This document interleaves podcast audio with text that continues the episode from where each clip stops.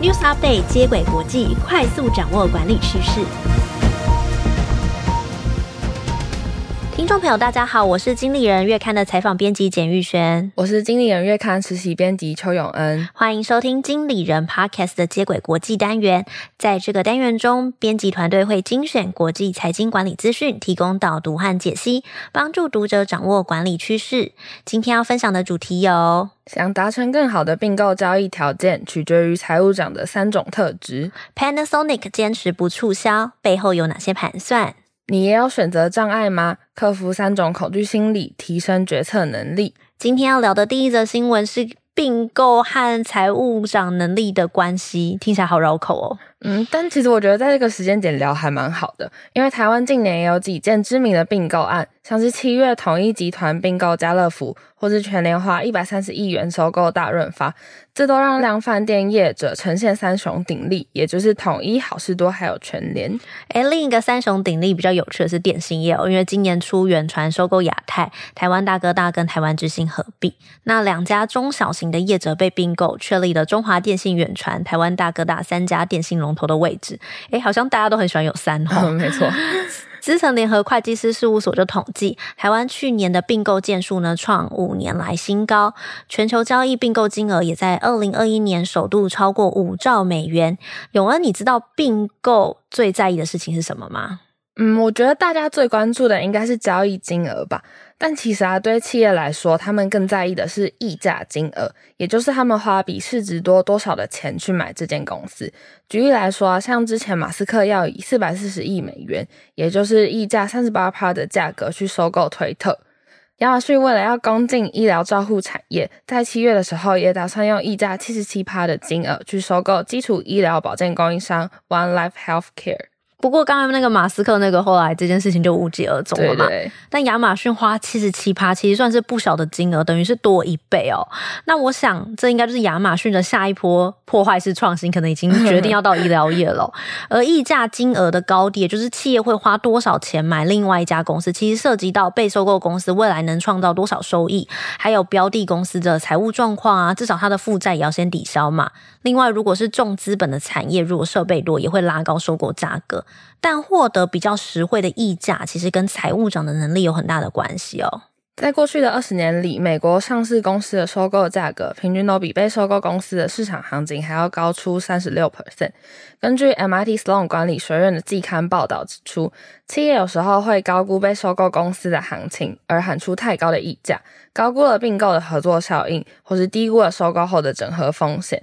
那么，企业该如何买对而不是买贵呢？其实关键就在于财务长，也就是 CFO 的能力。财务长的职能就是管理财务啊。控管成本，或者是协助执行长评估新专案或新并购在财务上的优点跟风险。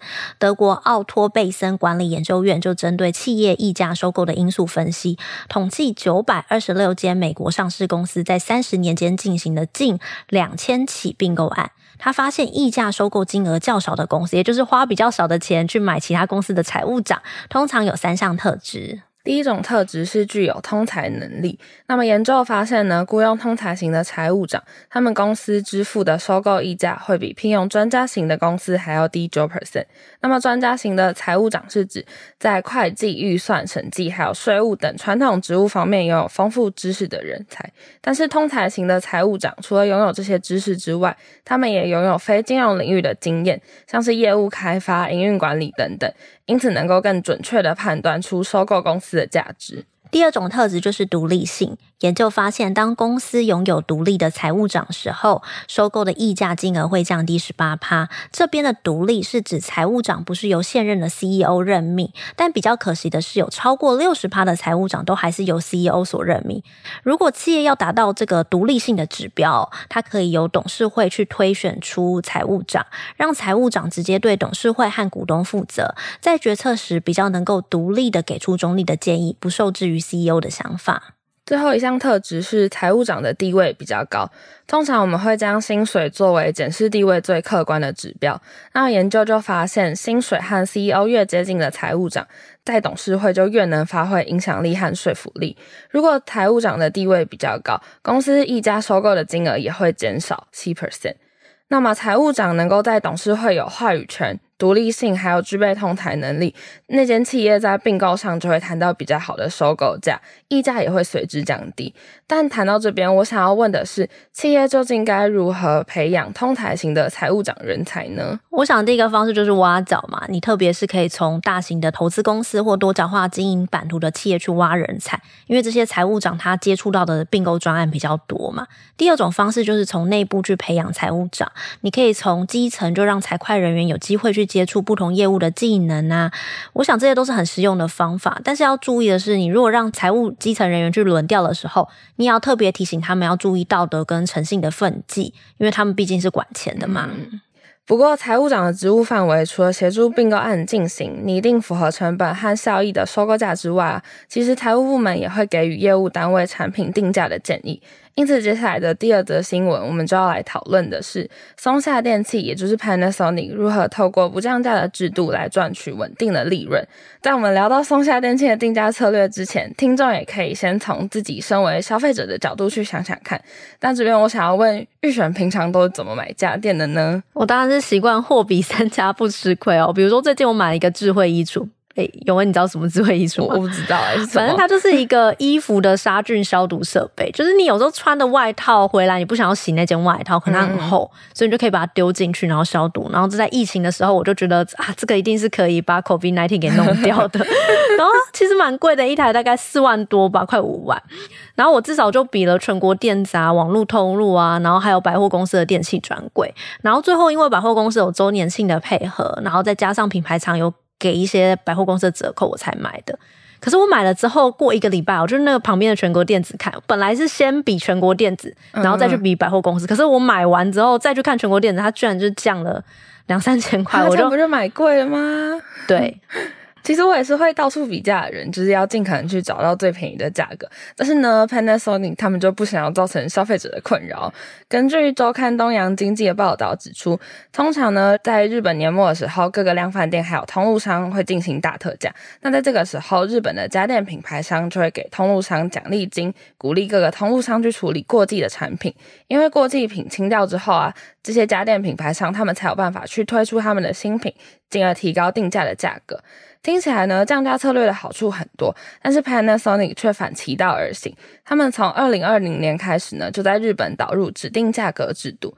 那指定价格指的是商品以固定的价格出售，所以无论消费者是在哪一间商店购物，就像不论你是在全国电子啊，或是灿坤购物，售价也都是一样的，因为商店无法使用特价或是促销的手段去贩卖商品。哦，也就是 Panasonic 指定你要卖多少钱，比如说五千块，然后你在全国电子百货公司或者是药妆店买他们的产品都是一样的价格，嗯，那不就会买贵吗？对我有什么好处啊？但你有可能是一样便宜的，不一定是一样贵，可能是一样便宜。好啊，那我先讲一下 Panasonic 他们这么做的效益是什么。Panasonic 采用这个定价制度，他们可以延长新品开发的时间。过去为了要让每年的新品能够快速上架，就会选择加快滞销品的销售而采取降价策略。但是呢，其实消费者非常聪明，他们很快就会发现，新一代的家电跟前一代其实都没有差多少，都是小幅度的机能升级。那这样子，我不如等旧的特价再买旧的就好了，还比较便宜。可是呢，Panasonic 它采用这个指定价格制度，家电价格不变的状况下，消费者不但不用拼命比价或是等家电特价，品牌商也不需要去快速推动新品。可以等到功能比较齐全或是大幅革新之后，再推出新的产品，将精力都投入在有竞争力的产品开发上，就是不要为了推而推啦，而且还推差不多的东西，这是对 Panasonic 的好处嘛？那么对家电通路上的好处是什么？嗯、因为降价特价其实是可以吸引客人去逛店啊，购买其他东西的啊。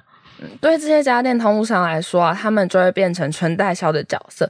简单来说，就是他们会成为帮顾客向厂商订家电产品的桥梁。过去家电通路商还有量贩业者都会先和品牌商交货，放在自己的仓库里，所以就会有库存的压力，想要赶快把商品售出，因此也容易有销价竞争。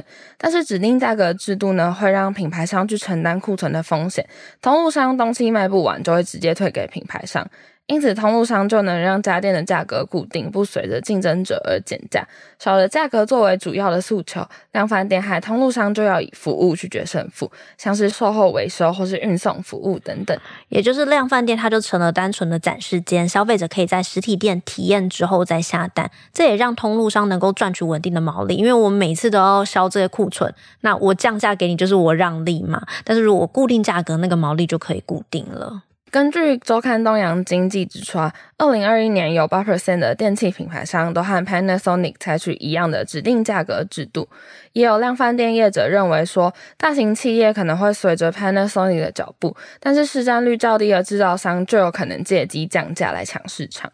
不过，我想只要过去这种降价促销的形态还在，Panasonic 就是会受到低价产品的攻势哦。但这也是品牌展现出它实力的机会，它要生产更多具有独特功能的产品，让消费者高价也愿意买单哦。就像 Panasonic 之前很红一支五六千块的吹风机一样哦。也就是说，其实目前 Panasonic 可不可以借由这个定价模式来成功，还是有待观察的。至少台湾现在快要解封了，我们要飞日本去买 Panasonic 的家电的时候，就不用再货比三家了，把比价的时间拿来观光旅游，好吗？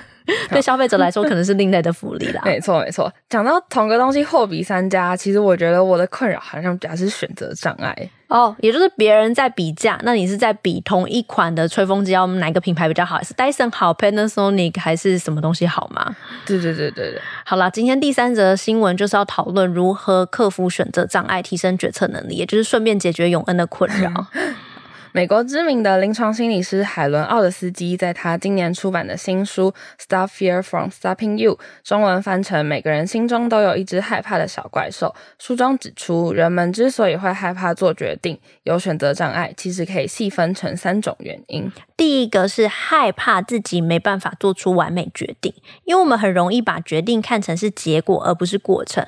奥德斯基就指出，有时候我们事后回顾的时候，会觉得很多没有做好决定的地。地方，然后都是可以被预测或避免的。但是，但是，因为我们已经从已知，就是事后的角度去检讨已经发生的结果。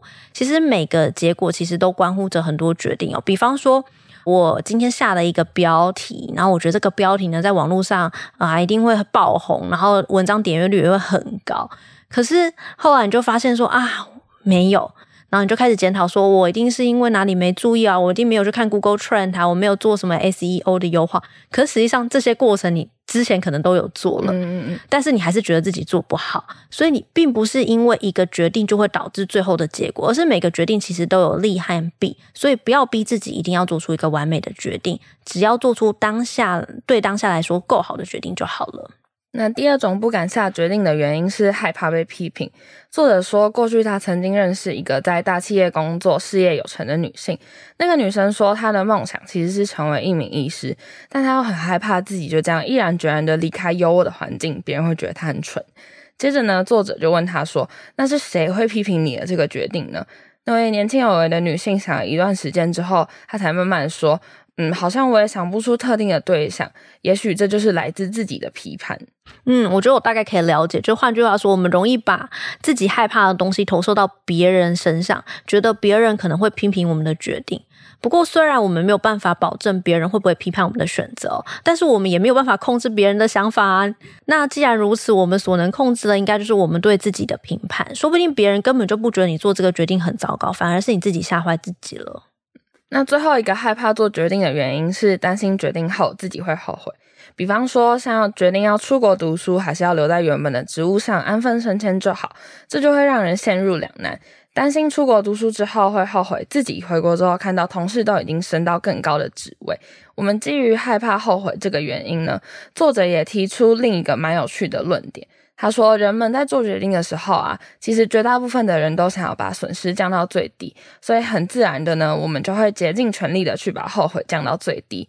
但根据过去的经验，比起实际选择去做的事情，更让人后悔的，通常都是自己没有去追求的东西，或是没有去承担的任务和没有说的话。换句话说，我们对自己的无所作为、被动和逃避的后悔，其实是多过于行动的后悔。诶，我真的觉得是这样诶，比如说转职好了，你会很害怕说，哦，如果我转到下一份工作，然后我可能找不到比现在更好的工作。嗯、那但其实你去换个角度想，你发现自己不适合合其他的工作，你转职就算失败了啦，然后薪水还是比较低，然后你也不喜欢，那那也是一个就是获得一个收获啊。至少我尝试过了，其实没做不后悔才是最不值得的事情，因为你永远都在那个角度，现代的东西去想未来可能发生、可能不会发生的事情，你不如就试试看嘛。然后如果错误了，没关系他，再回头就好了。最后也来总结一下奥德斯基给的几个能帮助我们克服决策恐惧的建议。首先是要把决策视为过程中的一个点，而不是绝对的结果。第二个是不要把自己害怕的事投射到他人身上，试着去减低自己对自己的批判。最后要记得跨出行动，因为什么都不做会让人更后悔。谢谢玉璇今天的分享。我们今天讨论了三则新闻，分别是想达成更好的并购交易条件，取决于财务长的三种特质；松下电器坚决不促销，背后有哪些盘算？以及你也有选择障碍吗？克服三种恐惧心理，提升决策能力。各位听众喜欢经理人 Podcast 的话，欢迎到 Apple Podcast 给我们五星好评。如果有职场困扰，希望我们解答，也可以填写资讯栏中的表单，我们将有机会邀请职场专家为你解答哦。以上内容由高继鹏、吴美欣编译整理，简玉璇、刘佩琪、邱永恩制作。谢谢大家收听《经理人接轨国际》，下回再见，拜拜，拜拜。